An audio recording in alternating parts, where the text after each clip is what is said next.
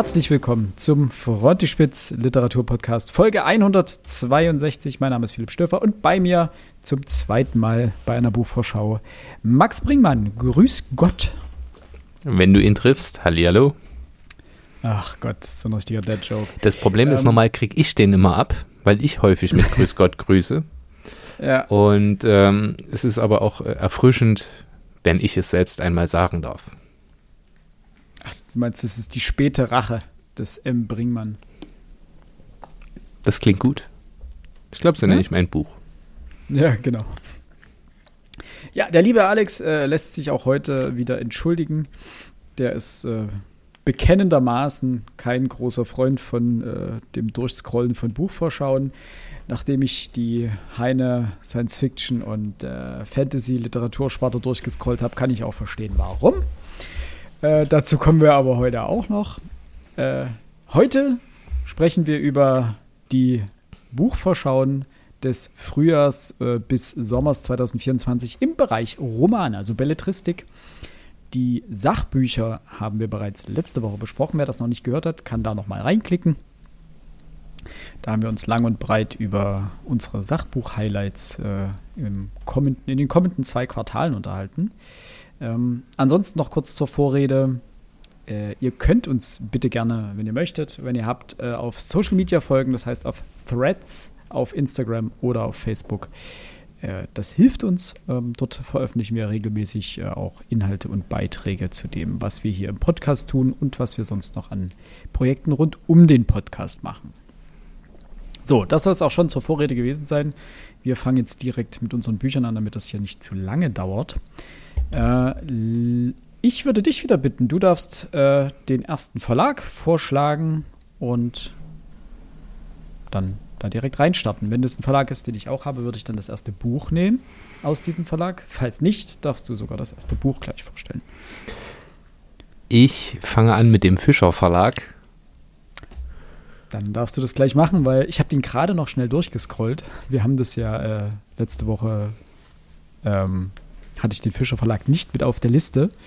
Das habe ich nachgeholt und nichts gefunden. Also bin ich umso gespannter, was du dort hast. Ja, ich gebe es zu, das ist äh, ein bisschen fake. Aber es erscheint äh, von Franz Kafka die Erzählungen erneut ah. in einer hübschen Aufmachung und so kompakt finde ich das im Fischer Verlag immer sehr hübsch gemacht. Deswegen kann ich das auch relativ kurz machen. Das ist das Einzige, was ich da gefunden habe für mich. Äh, ich muss ja versuchen auch immer, das wirst du auch bei den anderen äh, von mir äh, vorgestellten Büchern, die, die ich interessant fand, feststellen. Das sind häufig Bücher, die wiederentdeckt worden sind. Hm. Naja gut, ob Kafka jetzt wiederentdeckt worden ist, ist jetzt, glaube ich, Beziehungsweise neu aufgelegt worden. Ja, genau. Ja, wie gesagt, das hatten wir auch letzte Woche ja schon ganz kurz so deep im Kafka-Game bin ich nicht. Noch nicht vielleicht. Vielleicht kommt das irgendwann noch, vielleicht überkommt es mich.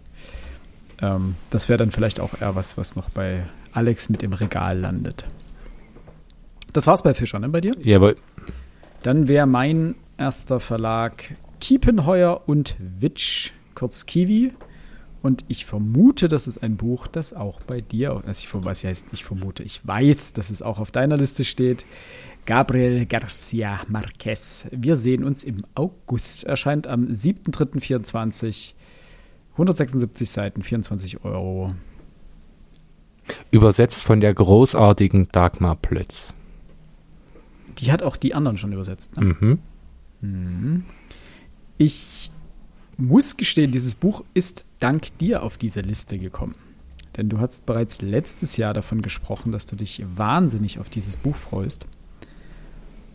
Und ich deswegen vielleicht auch in der Verlagsvorschau äh, danach Ausschau gehalten habe, mir dann die kurze Zusammenfassung durchgelesen habe und mir dachte, ja, ich denke, das könnte ein ganz guter Einstieg in das Marquesische Game sein. 100 äh, Jahre Einsamkeit ist auch von ihm, ne? Ähm, mhm. Das, äh, die Liebe in den die, Zeiten der Cholera. Richtig, auch noch. Aber das sind ja beides Bücher, die etwas umfangreicher sind.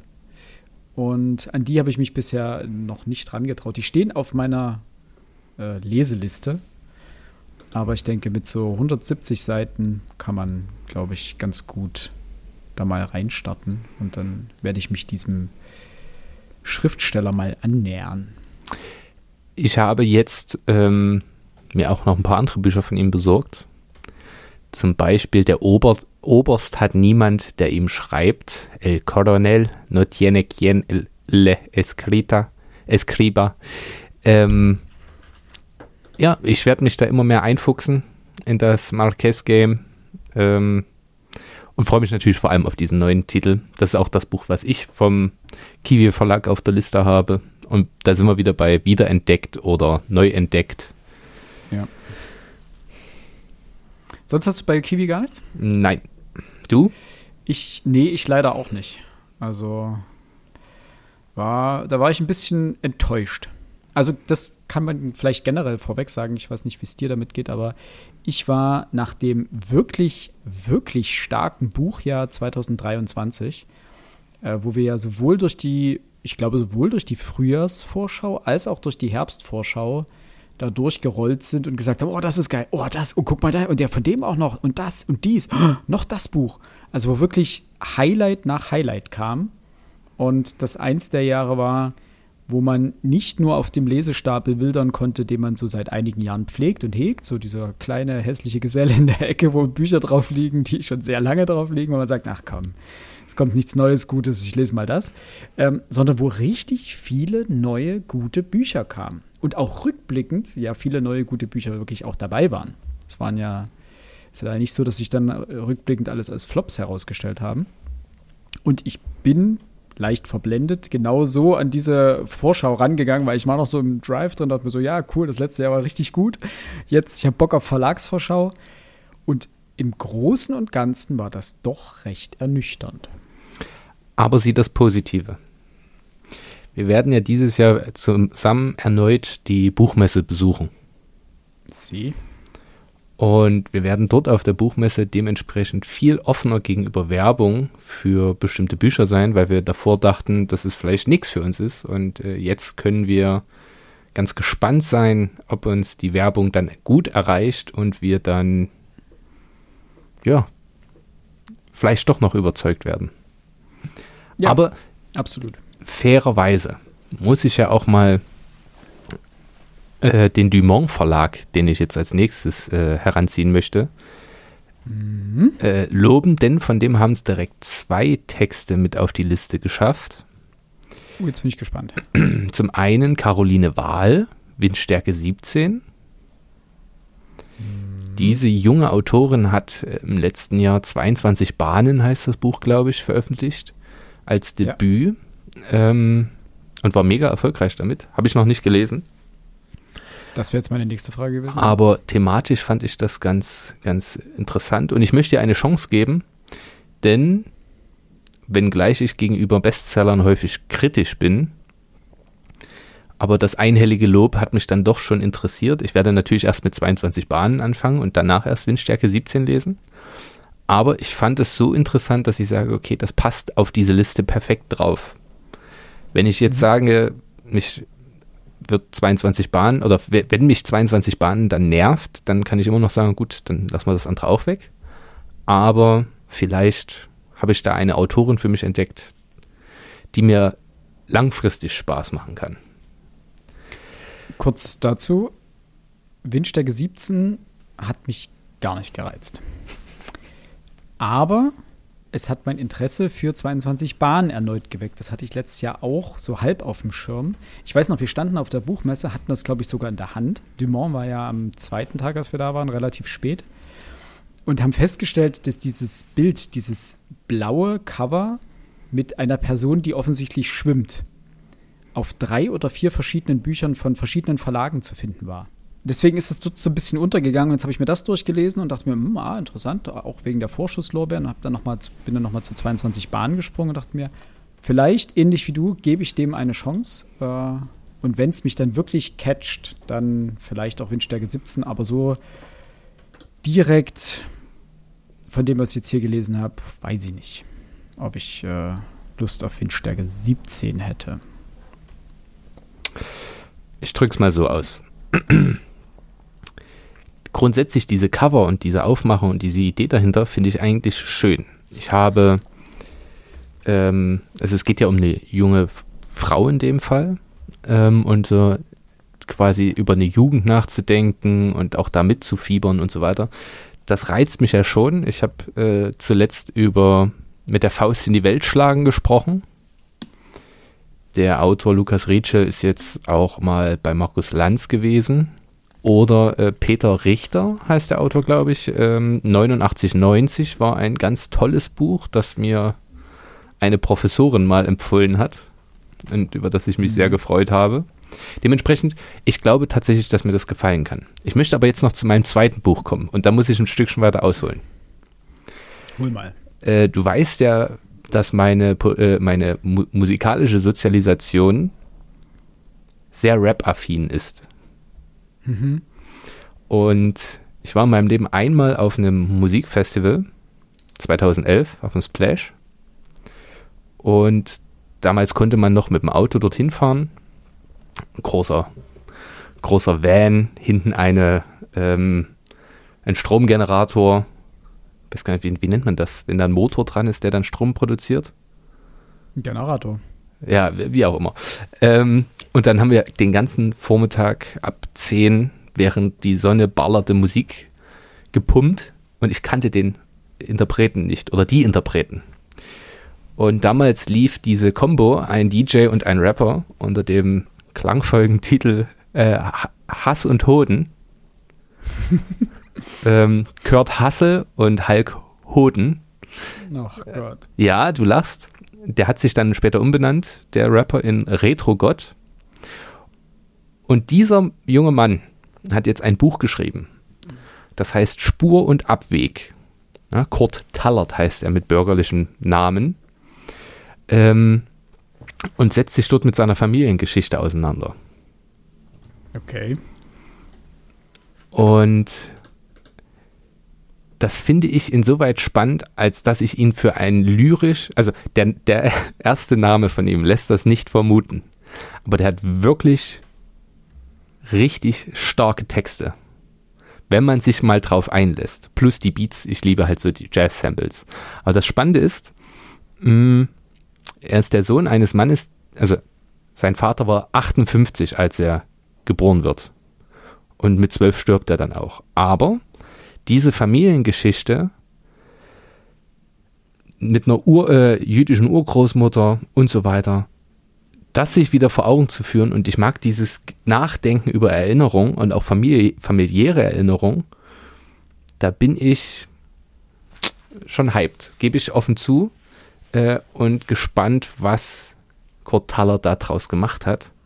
Und natürlich erinnert es mich ein bisschen an meine Jugendzeit, wenngleich die, äh, die Battle Rap Rhymes äh, wahrscheinlich nicht mehr die allergrößte Rolle spielen werden. Ich freue mich wahnsinnig drauf. Ach, mir fallen gerade so viele gute Rap-Zitate ein von ihm. Auch wenn die meisten primär penäler Humor sind, aber ich kann mich daran sehr erfreuen. Sehr schön. Nee, also ich würde jetzt sagen oder gerne sagen, äh, kann ich nachvollziehen. Kann ich natürlich nicht nachvollziehen, weil meine Jugend ganz anders aussah. Da hatten wir auch schon mal so grob drüber gesprochen, als wir über Dennis Ode gesprochen haben. Ähm, zu der kommen wir dann wahrscheinlich noch mal. Aber wahnsinnig spannend. Wahnsinnig spannend. Kein Buch, das es auf meine Liste geschafft hat. Äh, ich freue mich aber darauf äh, zu hören, wenn du es gelesen hast, was du darüber sagst. Ähm, ich habe im Dumont Verlag äh, anderthalb, muss man dazu sagen. Das halbe deswegen, weil es schon hier liegt und ich es schon lese, nämlich Haruki Murakamis Die Stadt und die, ihre ungewisse Mauer. Das haben wir vom Verlag als Rezensionsexemplar zugesandt bekommen. Das steht bei mir auch und drauf und ich habe es einfach überlesen. Ist aber allerdings auch schon erschienen, ne? am 12. Januar offiziell erschienen. Dementsprechend ist es das halbe Buch. Das andere Buch, was bei mir draufsteht, es ist eine ganz komische Verbindung zwischen mir und Richard Rousseau. Äh, er bringt ein neues Buch raus, das heißt Von guten Eltern. Die Frage dahinter ist, wie können wir dem Fluch entkommen, dass wir unseren eigenen Eltern immer ähnlicher werden? Meine Verbindung zu Richard Rousseau ist deswegen so sonderbar, weil ich ein Buch von ihm gelesen habe, das hieß Jenseits der Erwartung. Und Dieses Buch habe ich gar nicht so gut bewertet, weil es war am Ende wirklich jenseits der Erwartung, leider. Aber was er dort geschafft hat, ist äh, mir zu zeigen, dass er wirklich, wirklich gut schreiben kann. Es ist ein richtig toller Lesefluss gewesen. Dass die Geschichte am Ende mich nicht gefesselt hat. Gut. Also, das war ja ein bisschen eine Kriminalgeschichte, die sich spannender angehört hat auf dem Backcover, als sie dann tatsächlich war. Also war ein bisschen lame, die Auflösung. Aber war an sich ein okayes Buch. Und seitdem haben sich äh, auch äh, ein Mann der Tat zum Beispiel bei mir ähm, eingefunden. Und jetzt eben kommt von Ihnen von guten Eltern. Ich weiß nicht, wie er das macht. Er schreibt immer solche riesen Brocken. Das sind auch irgendwie knapp 600 Seiten. Das sind immer solche, solche kleinen Backsteine, die da rauskommen. Dementsprechend bin ich auf das Buch gespannt. Das wird letztendlich wahrscheinlich wie die anderen erst beim Regal landen und irgendwann kommt dann der Moment, wo ich es mir dann rausgreifen werde. Ich wollte vor allen Dingen mal Alex fragen, ob er jetzt Mohawk gelesen hat von Richard Rousseau. Darüber hatten wir, glaube ich, letztes Jahr geschrieben. Da kam das als, äh, doch genau, kam als Hardcover auf den deutschen Markt. Das war sein Erstlingswerk und ist aber letztes Jahr zum ersten Mal in Deutschland erschienen, auch beim Dumont Verlag. Und da wollte ich ihn mal fragen, ob er das mittlerweile gelesen hat. Äh, ja, auf jeden Fall, Richard Rousseau von guten Eltern erscheint am 15. Mai für 28 Euro ungefähr. Wir nähern uns äh, schrittweise der 30-Euro-Marke, ne? Für normale, in Anführungsstrichen normale Hardcover-Bücher. Also was früher mal so die 20-Euro-Marke war, ist jetzt, schiebt sich langsam beängstigt in Richtung, Richtung 30 Euro. Wollte ich nur mal nebenbei so erwähnen. Ja, alles wird teurer. Die Löhne ja. steigen auch. Ich werde mich nicht darüber beschweren. Ja, naja, wenn die Löhne im gleichen Maße steigen würden wie die Buchpreise, wäre das ja schön. Ne? Ähm, schauen wir mal, ob sich das ausgleicht irgendwie. Das wäre mein Dumont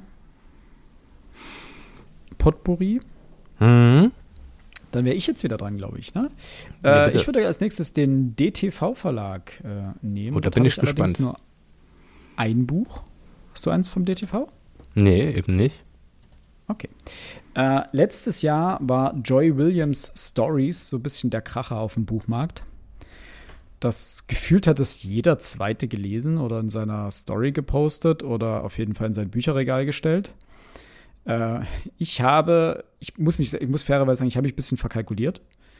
Mein perfider Trick ist ja immer, meiner Mutter Bücher zu schenken, die sie dann liest und die danach in meinen Besitz übergehen und ich kann sie dann lesen und dann hier einfach still und heimlich in mein Bücherregal einsortieren.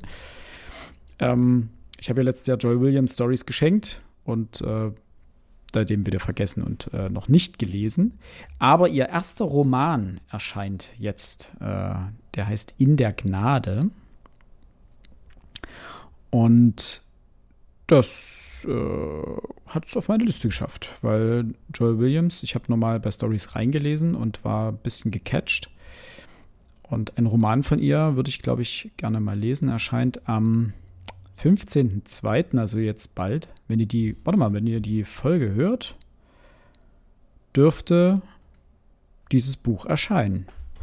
Ähm, 288 Seiten, also auch nicht so umfangreich. Könnte ganz spannend werden das war auch das Einzige, was ich davon interessant fand, aber es hat es trotzdem nicht auf die Liste geschafft. Ich würde, glaube ich, auch erstmal ähm, Stories lesen von ihr und dann ähm, schauen wir mal. Ich würde ganz kurz mal überlegen, bei allen Romanen, die ich hier draufstehen habe auf meiner Liste, gibt es aktuell potenziell nur zwei, die ich wirklich auf meiner Must-Read-Liste habe. Und eins davon wird wahrscheinlich im Podcast landen. Das eine hat und das andere hatten wir schon, das ist Gabriel Garcia Marquez. Alle anderen sind eher in der Kategorie, hm, klingt interessant. Mal schauen. Aber nicht, boah, krass, ich kann es kaum erwarten, dass dieses Buch rauskommt. Also ist wirklich mau. Ja. Aber das wäre mein äh, DTV-Potpourri. Äh, ähm, Du bist dran. Welcher Verlag ist dein nächster? Auch wieder ein Einzelbuch. Hm. Äh, diesmal aus dem Reklam Verlag, nämlich ähm, William Thackeray's Jahrmarkt der Eitelkeiten. Oh. A, ich fand die Aufmachung so hübsch. Problem ist B. Denn 900 Seiten sind schon viel. Aber das ganze Konzept, ähm, dass man es schafft, sich äh, ja als Intrigantin in die High Society oder ähnliches einzuschleichen, finde ich ganz spannend. Es ist ein Klassiker, den ich noch nicht gelesen habe. Es ist ein gemeines Sittengemälde, wenn man dem Vorschautext trauen darf. Und ich finde es halt hübsch. Das darf ja, ja auch ja. mal ein Grund sein, etwas schön zu finden. Vielleicht, auch das kann passieren, ich werde mir auf jeden Fall im Vorfeld natürlich, äh, werde ich einmal reinlesen. Also ich werde es jetzt nicht auf gut Glück kaufen, das wäre etwas sehr mutig. Aber wenn es mir dann gefällt, dann könnte ich mir gut vorstellen, dass ich es mir kaufe und dann auch lese. Zweieinhalb Takes dazu. Erstens, Makepeace ist einfach mal ein toller zweiter Vorname. Zweitens, du findest 900 Seiten viel. Ich fand eher die 48 Euro viel. Also Reklam, die Hardcover-Ausgaben sind mittlerweile auch echt keine Schnapper mehr. Aber was gut ist bei den 48 oder an den 48 Euro, ähm, bei vielen Verlagen steht da versandkostenfrei ab 25 Euro. Du brauchst überhaupt keine Gedanken drüber machen. Jedes Buch kostet einfach mehr. Und du, egal, was du in diesen Warenkorb reinlegst, außer du, keine Ahnung, so ein dünnes Reklamheft, ja, Versandkosten, pff, bin ich schon 500 Euro drüber, weil ich die zwei Bücher reingepackt habe. Also von der Seite her geht's. Ansonsten, mich haben absolut die 900 Seiten abgeschreckt. Das kann ich auch verstehen. Aber es ist eine, also auch zum Preis, es ist eine Neuübersetzung. Auch diesen Mut möchte ich gerne vergelten. Ja.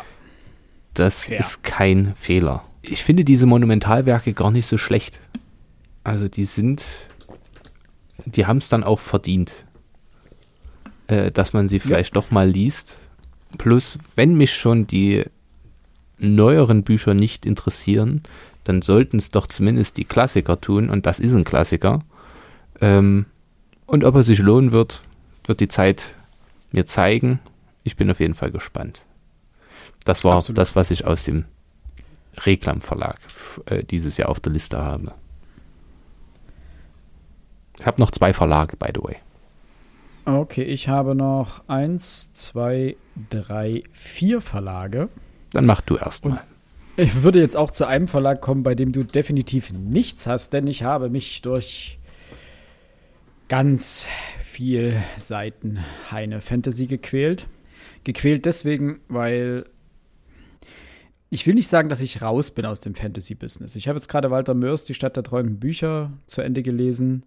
Und Der Name des Windes von Patrick Rothfuss. Das sind zwei, ja, zwei Bücher aus dem Bereich Fantasy, die mir gezeigt haben, ich bin noch nicht zu alt für Fantasy, ich bin da auch noch nicht rausgewachsen. Also Fantasy-Geschichten können mir durchaus noch Unterhaltung oder im Fall von Walter Mörs sogar Bereicherung bieten. Und dementsprechend dachte ich mir, komm, ich äh, gönne mir auch jetzt die Fantasy-Vorschauen. Das wurde allerdings ein bisschen, naja, trist. Ich fange an, äh, habe trotzdem ein paar Sachen aufgeschrieben. Zum einen, Jungdo Li, Das Blut der Herzlosen, die Legende vom Tränenvogel 1. Grund dafür ist dass es koreanische Fantasy ist. Das hat jetzt erstmal überhaupt noch nichts damit zu tun, ob dieses Buch gut ist, äh, aber es klang von den Ideen so exotisch, dass es auf jeden Fall ein Blick wert ist. Also ich möchte da gerne reinschauen. Es ist eine Reihe scheinbar, also es sind schon irgendwie zwei oder drei Bücher davon angekündigt. Aber alleine dieser Anfang in einem einsamen Gasthaus am Rand der Puntenwüste treffen drei Gestalten aufeinander, die unterschiedlicher nicht sein könnten. Der Lekon Tina-Hahn ist ein mächtiger Krieger mit dem Kopf eines Hahns. Und da dachte ich mir, gut, das habe ich noch nicht gelesen in dem Fantasy. Ich bin mal gespannt. Bi-Jung ist ein Dokepi, ein Feuerwesen. Immer zu Scherzen aufgelegt. Ja, mal gucken. Und der letzte ist ein Mensch. Ja, und die drei begeben sich auf dem Abenteuer ins Reich der Naga, um dort irgendwas zu holen und zu machen, um irgendwas zu retten. Also klassisch. Aber was mich daran reizt, ist der Einfluss anderer Kulturen, Märchen und Mythen auf eine Fantasy-Geschichte. Und das kann durchaus äh, neue Perspektiven eröffnen. Deswegen hat es das auf jeden Fall auf die, na, schauen wir mal, äh, Liste geschafft. Dann kam ganz viel Soul and Ash, der Tag, an dem ich mich betrank, um einen Werwolf zu bezaubern. Es wurde Papier und Feuer, die magische Bibliothek. Also äh, ganz viel, ganz viel, ich muss immer noch scrollen, ganz viel Kram, der wirklich schon fast wehtat. Dazwischen mal wieder Bernhard Henn, der dauernd ein Buch veröffentlicht. Das ist für meine Frau wieder interessant. Die ist gerade wieder bei den Schattenelfen dabei. Ja. Er hat sich aber die hat auch. Geholt, das hatte nicht. Ja, aber die sagt auch, ja. ähm, also das sind ja, das sind ja Page-Turner. Also die liest man relativ schnell weg. Wenn ja. die sich da mal hinsetzt, dann haut die da auch mal schnell 100, 200 Seiten weg. Ähm, aber ja, die sagt auch, ja, es gibt dann einfach auch Romane, die ist ja mega in diesem Elfen-Universum drin. Aber da passiert dann einfach fast nichts. Jetzt meinte sie, naja, für einen Urlaub will ich mir was Ordentliches mitnehmen. da lese ich jetzt erstmal hier noch schnell diesen letzten, also diesen einen Band, den sie gerade noch hat, äh, durch. Kann ich auch nachvollziehen, aber ich finde das, ich finde es cool, dass sie bei ihrer Serie, also das ist ja wie eine Serie, eine Reihe, dass sie da so dabei ja. bleibt, äh, auch wenn nicht das wirklich, du siehst meinen Gesichtsausdruck, wenn du von diesen Büchern sprichst und äh, bewunderst Ekel.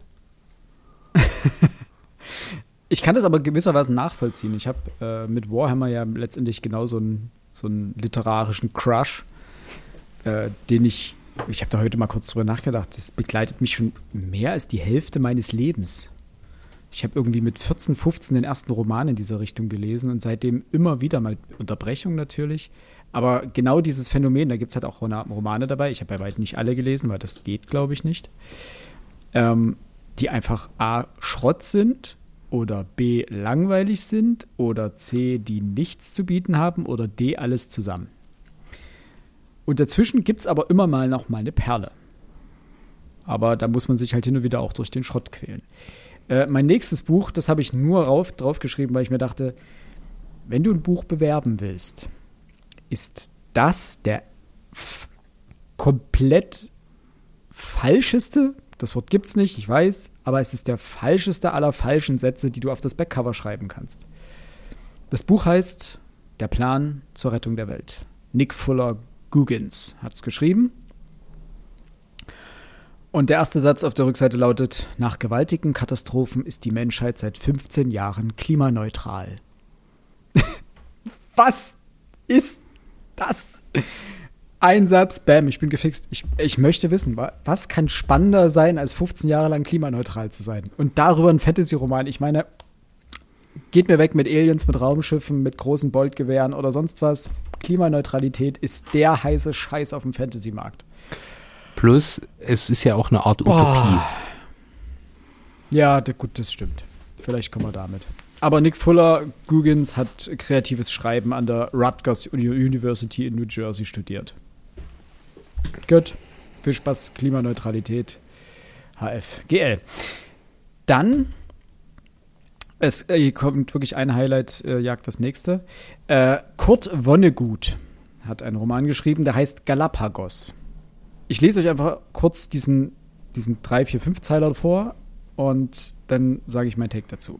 Vor einer Million Jahren, 1986 um genau zu sein, ist die Welt, wie wir sie kennen, dem Untergang geweiht. Erst brechen die Finanzmärkte der Erde zusammen, dann das Klima und schließlich sorgt eine Pandemie dafür, dass alle Frauen unfruchtbar werden.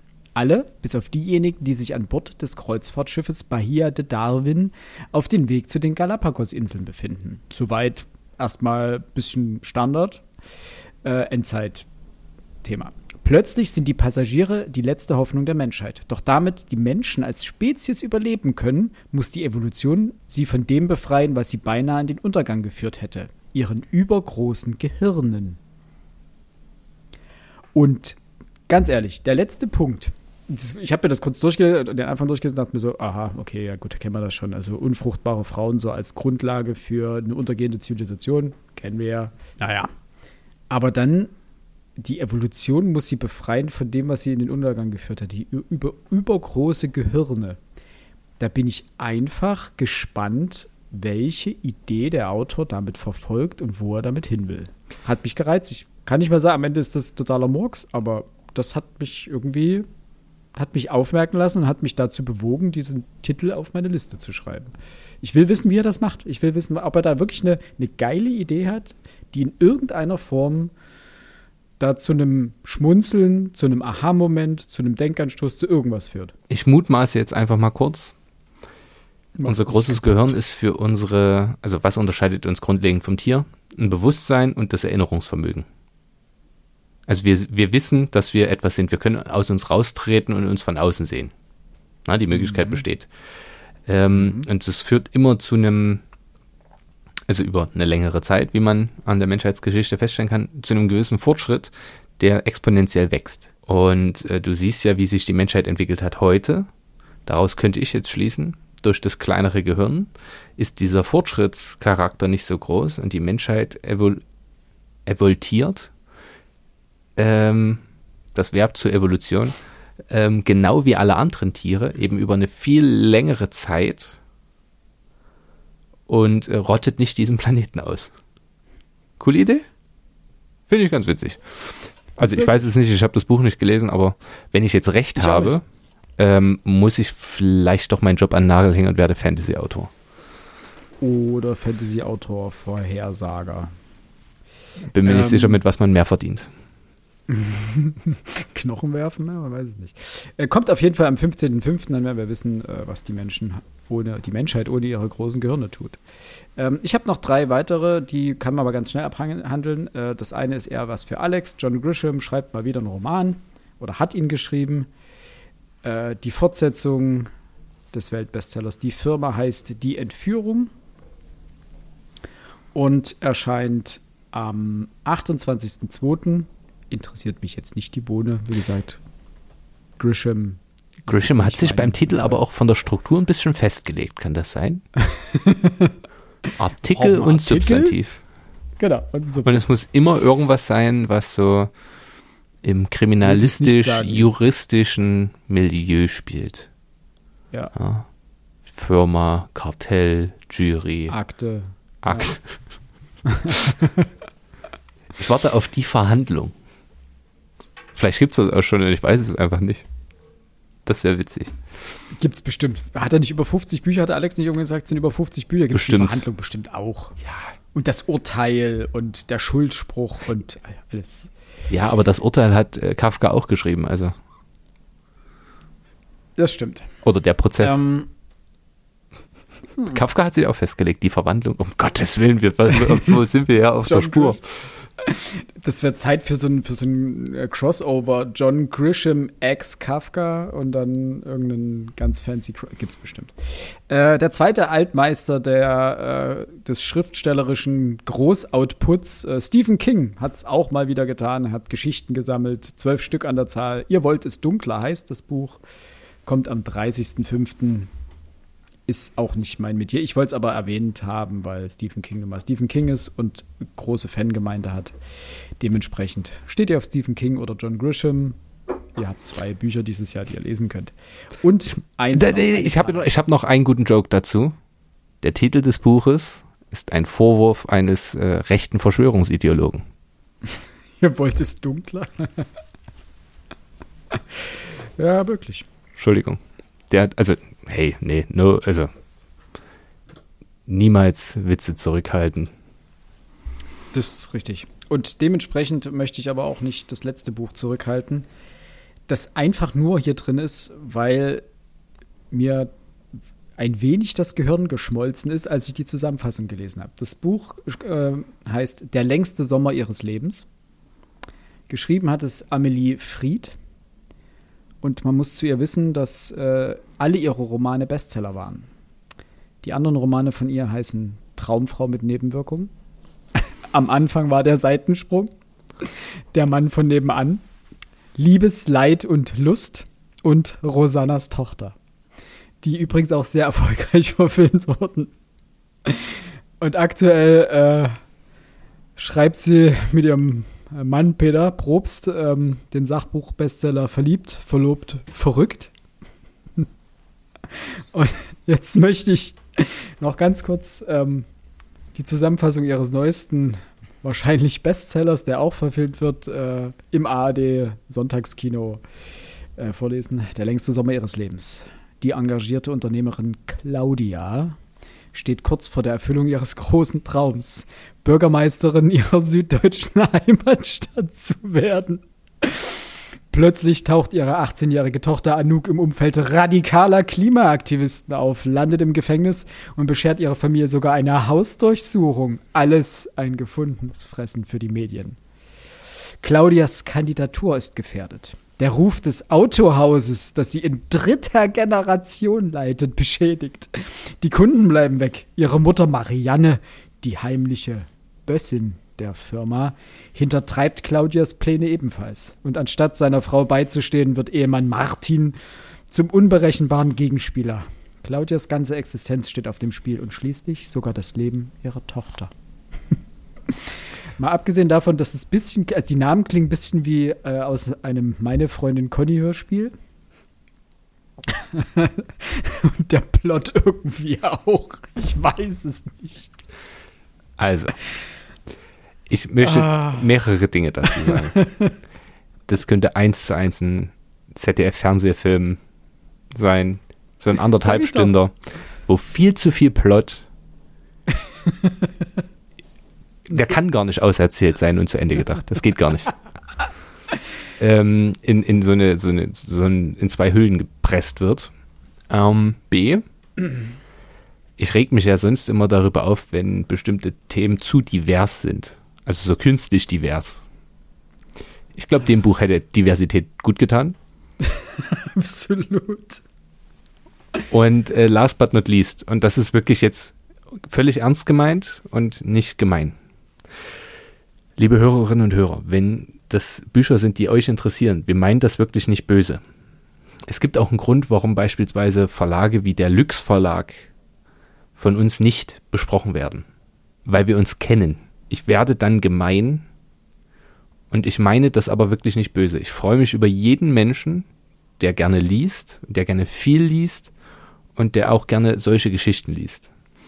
Aber wie man an unseren Folgen bemerken kann, wie wir, wie man vielleicht auch an unseren Verlagsvorschauen erkennen kann, wir sind keine Fans von Young Adult, Young Roman Romantasy und diesen Genres. Das passt nicht zu uns. Ähm, und wie immer gilt, bevor man etwas Gemeines oder Schlimmes oder Böses oder Verletzendes für Fans dieser Bücher sagt, sagt man lieber nichts. Ähm, die einzige Kritik, die ich am Lüx Verlag schon mal geäußert habe, ist, die haben eine unfassbare Reichweite und Auflagenstärke. Es wäre wünschenswert, wenn sie sich hin und wieder einen Lektor oder eine Lektorin leisten könnten. Denn ich habe schon mal bei einem Buch reingelesen, das meine Frau gelesen hat. Und wenn ich auf den ersten drei Seiten schon drei Grammatikfehler finde, ist das schlicht und ergreifend eine Frechheit. Das darf nicht passieren. Nicht, wenn ich mit jedem Buch 20, 30, 50.000 Exemplare verkaufe, was wirklich reichweitenstark ist. Und das sind die mittlere Mittelklasse-Bücher. Die verkaufen noch größere Margen. Das nur der Punkt dazu. Es ist wirklich nicht gemein gemeint, auch wenn wir schmunzeln müssen. Und ich muss mir dann wirklich, wenn ich so ein, so ein, so ein Sujet höre, muss ich, muss ich mir das Lachen verkneifen. Aber es ist nicht gemein gemeint. Zumal äh, jeder in irgendeiner Form auch so sein Guilty Pleasure hat, was er liest. Und was andere bestimmt als unlesbaren Schrott vielleicht sogar in die Ecke stellen und sagen, warum könnt ihr denn das lesen? Dan ähm, Brown ist es bei mir, aber das wissen ja jetzt auch langsam alle. Und ich warte ja, immer noch drauf, dass der Mann endlich ein neues Buch schreibt. Aber halten wir uns nicht länger daran auf, kommen wir zum nächsten Verlag. Du bist wieder dran. Mann. Ich würde jetzt nochmal zum Hansa Verlag zurückkehren. Mhm. Der durchaus bekannte Michael Köhlmeier hat ein neues Buch geschrieben, das den äh, schönen Titel trägt, Das Philosophenschiff. Inhaltlich bezieht er sich darauf auf äh, eine Idee Lenins, der viele Intellektuelle ausgebürgert hat aus der Sowjetunion in der Sorge, dass diese zur Konterrevolution oder ähnliches ansetzen könnten. Jetzt kommt der Punkt, äh, was sich Michael Köhlmeier dazu überlegt hat. Man hat äh, bei ihm diese Philosophen oder Intellektuellen auf ein gemeinsames Boot gesperrt und jetzt schippern die gerade über die Ostsee. Und das finde ich von der Konzeption ganz witzig. Es hat historischen Anklang. Ich kann mir die Debatten jetzt schon bildhaft vorstellen. Und Michael Köhlmeier ist ein gefeierter Autor, von dem ich allerdings noch nie was gelesen habe. Ich möchte gerne zum einen der Thematik frönen und aber auch äh, diesen Autor endlich kennenlernen. Deswegen steht das bei mir vom Hansa Verlag mit auf der Liste. Hm, sehr gut. Hansa habe ich leider gar nichts gefunden. Da das war eine meiner Enttäuschungen dieses Jahr. Ähm, mein nächster Verlag schließt sich noch gleich direkt an an das, was ich gerade hatte, äh, nämlich der Pieper Verlag. Da habe ich mich auch durch die Fantasy-Abteilung gearbeitet und zwei Romane gefunden, die zumindest mein Interesse geweckt haben. Ich werde sie sehr wahrscheinlich wird es nicht dazu kommen, dass ich sie lese, äh, aber ich würde gerne mal reinschauen. Das eine ist äh, von Hannah Kaner, glaube ich, wird sie ausgesprochen. Godkiller, furchtbarer Name. Ähm, aber es geht in dem Fall um eine Frau, die es sich zum Beruf gemacht hat, Götter zu töten. Und sie trifft aber eines Tages auf den Gott der Notlügen, den sie nicht töten kann. Und das fand ich irgendwie klang nach einem interessanten Plot, den ich so in einem Fantasy-Buch noch nicht gehört habe. Jetzt muss man gucken, ob das in Richtung Young Adult Romantic Fantasy geht. Äh, das kann ich nicht einschätzen. Ähm, der Aufkleber TikTok Made Me Buy It lässt ein bisschen drauf schließen. Das ist auch, finde ich, eine ziemlich äh, schräge Marketingkampagne. Aber wie gesagt, letztendlich ist es egal, wie man auf Bücher aufmerksam wird. Wenn das durch TikTok ist und man dort ein gutes Buch findet, ja, okay, klar, warum nicht? Also schon ganz anderen Ecken und Enden dieser Welt äh, auf Bücher gestoßen, die sich ähm, gut lesen ließen. Ähm, das war auf jeden Fall äh, ein, ein, Roman, wo ich mir gedacht habe, okay, mal reinlesen. Meistens, und das ist ja das äh, Gute, könnte man sagen, erkennt man bei den Fantasy-Büchern, wenn man das erste Kapitel liest, schon sehr genau, wo die Reise hingeht. Sprache, Stil, Charakterisierung der Figuren, Aufbau des Plots lässt sich dort schon ungefähr abschätzen und man hat ein gewisses Gefühl, ist es Young Adult, ist es Romantasy, in welche Richtung geht das und dann kann man gleich sagen, nee, okay, ist nichts für mich oder bleibt, man bleibt dran. Und das Zweite, ähm, das sch schlägt so ein bisschen in die gleiche Kerbe wie Jung Do Li vorhin äh, mit dem Blut der Herzlosen. Äh, und zwar meine ich in dem Fall Jordan Ifueko Raybearer heißt das Buch. Die Masken der Aie Toro, kaum aussprechbar. In dem Fall basiert der, das Worldbuilding auf afrikanischen Mythen. Und das wiederum äh, ist etwas, mal abgesehen davon, dass das Cover schön aussieht, das wiederum ist etwas, äh, was mich äh, auch hat aufmerken lassen, weil ähm, ich bisher auch nicht auf Fantasy-Bücher gestoßen bin, die Mythen äh, vom afrikanischen Kontinent äh, in irgendeiner Form verarbeiten. Und das kann ganz spannend sein. Also wir lesen hier ganz viele äh, Mythensagen basierte Literatur auf, aus äh, nordischen Mythen, aus germanischen Mythen, aus vielleicht römischen Mythen und Sagen etc., aber afrikanische eher selten und dementsprechend auch das vielleicht für den einen oder anderen äh, interessant oder die ein oder andere. Wenn ich da kurz einhaken darf. Ja, sehr gerne. Es spricht schon erstmal nicht dafür, dass wir uns gut auskennen, wenn man von afrikanischen Mythen spricht. Denn ich würde mir fast vorstellen können, dass die marokkanischen sich seltenst mit denen in Mosambik ähneln.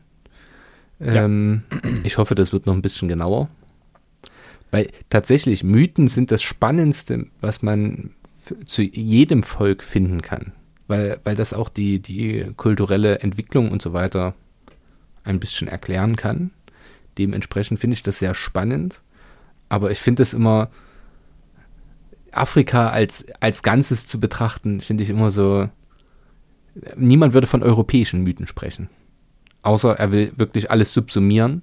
Aber man würde sagen, nordisch, ähm, römisch. Man unterscheidet sogar römisch-griechisch, obwohl die alle voneinander abgeguckt haben. Äh, slawische Mythen finde ich auch übrigens sehr spannend. Ähm, das nur als wirklich kurzer, kurzer Einschub, ähm, ohne dass es böse gemeint war.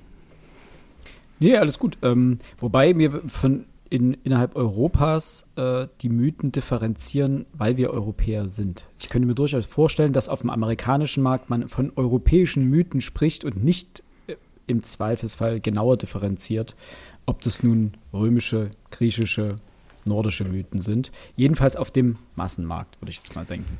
Aber, und genau das, das ist für mich aber das Problem. Äh, man nennt es ja Eurozentrismus. Na, bei uns wird alles mhm. spezialisiert und wir sind dieses Konzept, der Europäer ist immer individuell und die Völker in Europa sind alle individuell. Und dem ja. gegenüberzustellen, alle Afrikaner sind gleich, finde ich halt, das kann man machen. Und in der, in der Verständlichkeitssache, jedem ist klar, was damit gemeint ist. Aber wir haben vorhin über, äh, in, in der letzten Woche über, über Foucault gesprochen. Und ich kann mit bestimmten Framing den Diskurs so frame, wie ich möchte. Mhm. Und das führt natürlich, wenn ich so ständig spreche, dazu, dass ich ständig glaube, alle Afrikaner seien gleich. Oh, wir sind schon wieder völlig vom Thema abgaloppiert. Das, nee. das jetzt gar nicht. Und die Alles Amerikaner, gut. so leid mir das tut, und damit meine ich nur die, den Mainstream. Nicht natürlich die universitäre Bildung, da können die differenzieren wie die ganz Großen. Aber wenn man sich da Straßenumfragen anguckt, äh, das ist manchmal schon beeindruckend schwierig. Schön ausgedrückt. Ich muss mich allerdings in dem Fall noch korrigieren. Es ist nicht nur, Sie haben nicht geschrieben der afrikanischen Mythen, sondern westafrikanischer Mythen. Das grenzt es immer ein bisschen ein. Dass dann großer Stempel Afro-Fantasy drüber klebt, wollen wir mal nicht äh, genau darauf eingehen. Das macht es nämlich schon wieder problematisch. Wie auch immer, ich fand es ganz spannend, äh, weil es eben mal was anderes ist, weil es heraussticht mit seiner Grundlage. Ähm, ja, erscheint am 31. Mai, dann wissen wir mehr. Das war's von mir vom Pieper Verlag. Jetzt kommen wir zurück von der Fantasy wieder zur restlichen Belletristik, sage ich mal. Und du bist dran, Max. Ein Buch kann ich ganz kurz machen, haben wir schon mal benannt. Äh, Denise Ode, Ich stelle mich schlafend im Surkamp Verlag ist auch das einzige Buch, was mich dort, wenn man jetzt von Annie Arnaud absieht, äh, besonders interessiert. Ähm, Werde ich jetzt nicht nochmal drüber sprechen. Freue mich drauf, das zu lesen. Frau Oder hat mich mit ihrem ersten Buch ähm, Streulicht wahnsinnig überrascht und überzeugt. Ich freue mich auf den nächsten Titel. Das steht vielleicht auch auf deiner Liste drauf beim Surkamp Verlag. Jawohl. Und noch ein zweites. Welches? Äh, Isabel Allende, der Wind kennt meinen Namen. Ähm, bin ich mal gespannt. Meine Freundin liest äh, Isabel Allende mittlerweile sehr gerne. Das Geisterhaus äh, jetzt Ende letzten Jahres, glaube ich, zu Ende gelesen und war haltlos begeistert. Das war ein Buch, dem sie 10 von 10 gegeben hat. Das möchte ich ähm, tatsächlich auch noch lesen. Das auch wirklich, wirklich groß, also das, was sie vorgelesen hatte, so ein paar kleine Passagen und so, muss wirklich, also war wirklich großartig, war, war toll. Und auch was sie vom Buch erzählt hat hat es damit auch auf meine Liste geschafft und dementsprechend äh, habe ich äh, Isabel Allende so ein bisschen mit auf dem Schirm und dementsprechend auch ihr neues Buch erscheint am 10. April 2024. Ungefähr 350 Seiten, ist auch nicht so umfangreich. 26 Euro auch Surkamp Verlag, dementsprechend auch das mit auf der Liste, ja? Das, also sie ist mir wieder in den Fokus geraten. Ich kann meiner Mutti die Bücher immer schenken, das ist immer ganz nett, wenn da was Neues rauskommt. Mhm. Ähm, aber die ist ja verwandt mit dem Salvador Allende, dem ehemaligen ja. Präsidenten äh, Chiles. Und bezieht sich ja in einigen Texten, ich glaube auch im Geisterhaus, auf ihre Familiengeschichte, die ja damit zusammenhängt. Mhm. Dahingehend finde ich das sehr interessant. Allerdings wird ihr manchmal ein gewisses Maß an Rührseligkeit vorgeworfen.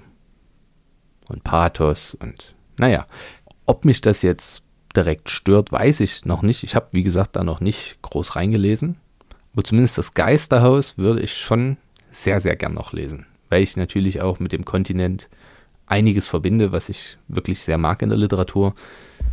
Und sie ist die erfolgreichste Autorin, auch wenn sie Chile seit diesem Putsch meidet. Mhm. Ja, ist spannend. Also für mich wäre ihr zentrales Werk auch das Geisterhaus, auch das, was zu dem ich als erstes greifen würde. Und Trotzdem verfolge ich, seitdem mir das sozusagen auf den Plan gerufen wurde, letztes Jahr, ähm, was da publiziert wird von ihr. genau, das wäre. Das wäre es sogar von meiner Seite aus. Ich habe eine Einforderung. Dann bitte. Ähm, ein unterschätzter Verlag ist aus meiner Sicht äh, der Aufbauverlag. Mhm. Und bei diesem erscheinen in diesem Jahr zwei Bücher von Autorinnen. Und die eine kennen wir, weil wir von ihr schon mal ein fleischfreies Buch gelesen haben. Han Kang hat ein neues oh. Buch geschrieben. Äh, das Neues weiß ich nicht, aber es erscheint zumindest jetzt äh, mit dem Titel Griechischstunden. Mhm. Und ich habe ganz bewusst, ich habe den, die, den Autorinnennamen gesehen, ich habe den Titel gehört und dachte, ja, das kaufe ich. Egal. Egal, um was es geht. Weil mich die Vegetarierin damals so überzeugt hat, dass ich dachte, okay, das. Und ich will mich nicht wieder spoilern lassen, sonst ärgere ich mich wieder drüber. Deswegen, ich will dazu nichts weiter wissen. Es steht aber auf meiner Liste. Und das andere Buch. Ganz kurze Frage dazu. Ja. Hast du von Han Kang Weiß gelesen? Nein. Das kam, glaube ich, ja nach der Vegetarierin. Wenn ich das nicht mit Kimi Jong ver verwechsle. Nee, ich glaube, du hast nee, recht. Cho Nam Yo hieß sie, nicht Kimi Jong geboren, war das war der Titel. Aber ich glaube, Han Kang war weiß. Das hatten wir, glaube ich, wir hatten es schon mal erwähnt äh, im Zuge unserer Besprechung oder nach unserer Besprechung zu Die Vegetarierin. Und dann hatte ich es, glaube ich, auch auf irgendeiner Liste mal mit erwähnt und dann wieder aus dem, aus dem Blick verloren. Sie hat ja auch noch andere Bücher geschrieben. Ich ja, ja, aber das meine mein ich jetzt als letztes sozusagen davor. Ich glaube, werde mich jetzt an. Ja, ähm, ich gucke gerade. Weiß erschien 2020. Oh, 20 sogar schon. Jawohl. Und die Vegetarierin? Ah, das ist mittlerweile ganz lange her, dass wir die gelesen haben, oder? erschien auch 2020 in Deutschland. Okay. Man müsste jetzt gucken, wann das in Südkorea erschienen ist. Ähm, das werde ich allerdings jetzt nicht tun, sondern stattdessen ein anderes Buch noch empfehlen. Mhm. Du weißt ja, ich bin großer Fan des literarischen Quartetts. Und ähm, vergangenen, nee, auch das ist für unsere Hörerinnen und Hörer schon ein bisschen länger her, äh, Freitag kam es mal wieder. Dort wurde Haruki Murakami, den wir schon besprochen haben, also gerade hier in dieser Folge gelesen. Ähm, zwei andere Bücher und Diane Oliver mit dem Erzählband namens Nachbarn. Diane Oliver ist eine afroamerikanische Autorin, die nur 22 Jahre alt wurde. Das ist vielleicht ganz, ganz interessant äh, zu wissen, denn die ist dann, glaube ich, bei einem Autounfall gestorben. Und sie erzählt in diesem Werk äh, ganz, ganz interessante oder bespricht ganz interessante Themen. Äh, es geht da auch wieder um Rassismus und äh, wie geht man damit um. Aber das Interessante ist, sie stammt auch mit aus dieser Bürgerrechtsbewegung. Und dass die erst jetzt übersetzt wird, ist primär bedauerlich. Und das, was ich dann beim literarischen Quartett gehört habe, fand ich so interessant, dass ich mir dachte, hm, das ist bestimmt mal lesenswert. Und Alex, wenn du das dann hier eines Tages hören solltest, das ist auch ein Buch für dich. Sehr gut. Das, die letzte der Folge Literarisches Quartett muss ich noch schauen. Die habe ich jetzt noch nicht geguckt. Ähm, das müsste genau. es auch bei dir jetzt gewesen sein, ne? An Romanen? Ja, ich gucke noch mal drüber, nicht, dass ich wieder so clever war und irgendwas vergessen habe. Ja. Also mhm. ein richtiger Brecher war nicht dabei. Doch. Ähm, also Gabriel Garcia Marquez, da ja. freue ich mich schon länger drauf. Gut, okay. Den lassen wir ähm, Ach so, Moment, einen habe ich noch. Ich habe einen vergessen. Siehste. Aber ich habe aber alle. Eher in, eher in Gedanken an dich. Äh, beim Penguin Verlag Salman Rushdie Knife. Äh, du hattest doch dich mit seinem, also mit dem Attentat auf ihn äh, auseinandergesetzt. Und er erzählt diese Geschichte des Attentats und daraus soll wohl gute Literatur geworden sein. 2022 wurde er während einer Lesung in New York auf offener Bühne mit einem Messer angegriffen und das ist sozusagen vielleicht seine Art und Weise, das zu verarbeiten, damit umzugehen. Das las ich und dachte mir, das äh, schreibe ich mal auch als Gründen, falls du das nicht mit äh, angeschaut hast, für dich mit auf. Ich kann mir gut vorstellen, dass ich mir das mal durchlese. Er ist ja auch Friedenspreisträger und aber ich habe halt ein Problem damit, jetzt von ihm schon was zu lesen, obwohl mhm. ich noch keinen Roman von ihm gelesen habe. Und das finde ich mhm. Insoweit schade, als dass ich ihn quasi für etwas lese, was er definitiv nicht gewollt hat und was sein Auge definitiv nicht gewollt hat, ähm, mhm. dass er verloren hat bei diesem Attentat. Was ich so spannend an ihm finde, ist, dass er trotzdem ein sehr toleranter Mensch ist. Und das, obwohl er seit nunmehr einer halben Ewigkeit unter der Fatwa steht. Das ist für mich eine so beeindruckende Leistung, da nicht zu verbittern. Also die satanischen Verse sind 1988 erschienen. Ja. Über 30 Jahre steht der Mann auf der Todesliste. Seit über 30 Jahren kann der keinen Raum betreten, ohne dass er sich umgucken muss oder kein, kein Gebäude betreten, ohne dass er einen Hintereingang nutzt. Und dabei dann trotzdem zu sagen, es ist wie es ist. Die einzelnen Menschen, die mir irgendwas antun wollen, sind verblendet, das ist okay. Aber man kann, also trotzdem, also es wirkt für uns so, na klar, sagt man, ja, Toleranz, aber wenn man so darunter leidet, hätte ich ihn auch verstanden, wenn er nicht mehr tolerant wäre. Ja, absolut. Können wir jetzt nochmal über irgendein lustiges Buch sprechen? Nee, ich habe leider keine lustigen Bücher, weil ich habe nur noch äh, meine, meine Enttäuschungsliste hier stehen. Oh, was sind die großen Enttäuschungen? Nee, keine Titel, sondern Verlage. Ähm, ich war von, vom Blessing Verlag, vom Diogenes Verlag, Luchterhand, Manes, alles nichts. Ich habe da teilweise, also Diogenes habe ich glaube ich sogar zweimal durchgescrollt. Ja, da kommen neue Bücher von Ingrid Noll oder Paulo Coelho oder Martin Suter, Donna Leon und Bernhard Schlink. Aber boah, das waren jetzt die großen Autoren. Also Paulo Coelho lese ich sowieso nicht, aber Martin Suter produziert ja auch am Fließband scheinbar Bücher. Donna Leon mit ihren Krimis ebenso. Die hat auch ihre Fangemeinde. Das ist aber nichts, was ich lese. Bernhard Schlink, weiß ich nicht. Weiß ich nicht. Und Ingrid Noll habe ich mal so, ein, so ein äh, Text, also so ein ja, Schriftenbuch gelesen, so Texte von ihr. Ähm, war okay, aber hat mich jetzt auch nicht wahnsinnig umgehauen.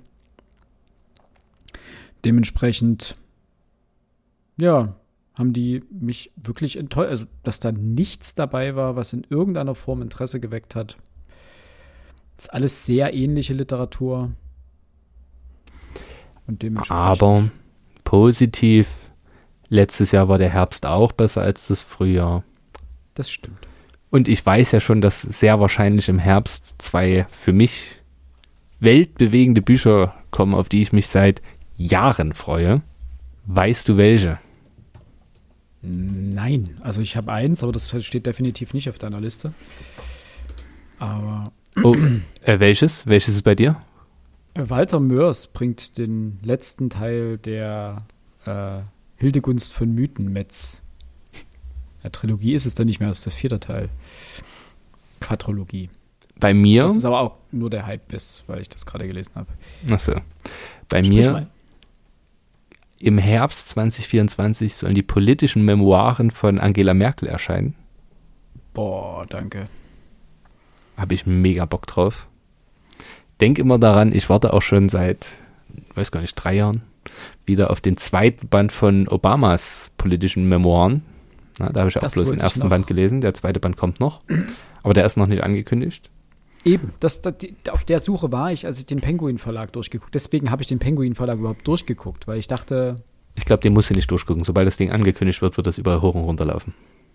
Ja, wahrscheinlich schon. Ich könnte mir aber gut vorstellen, dass das ähm, im Herbst angekündigt und sofort veröffentlicht wird im Zuge der Präsidentschaftswahl.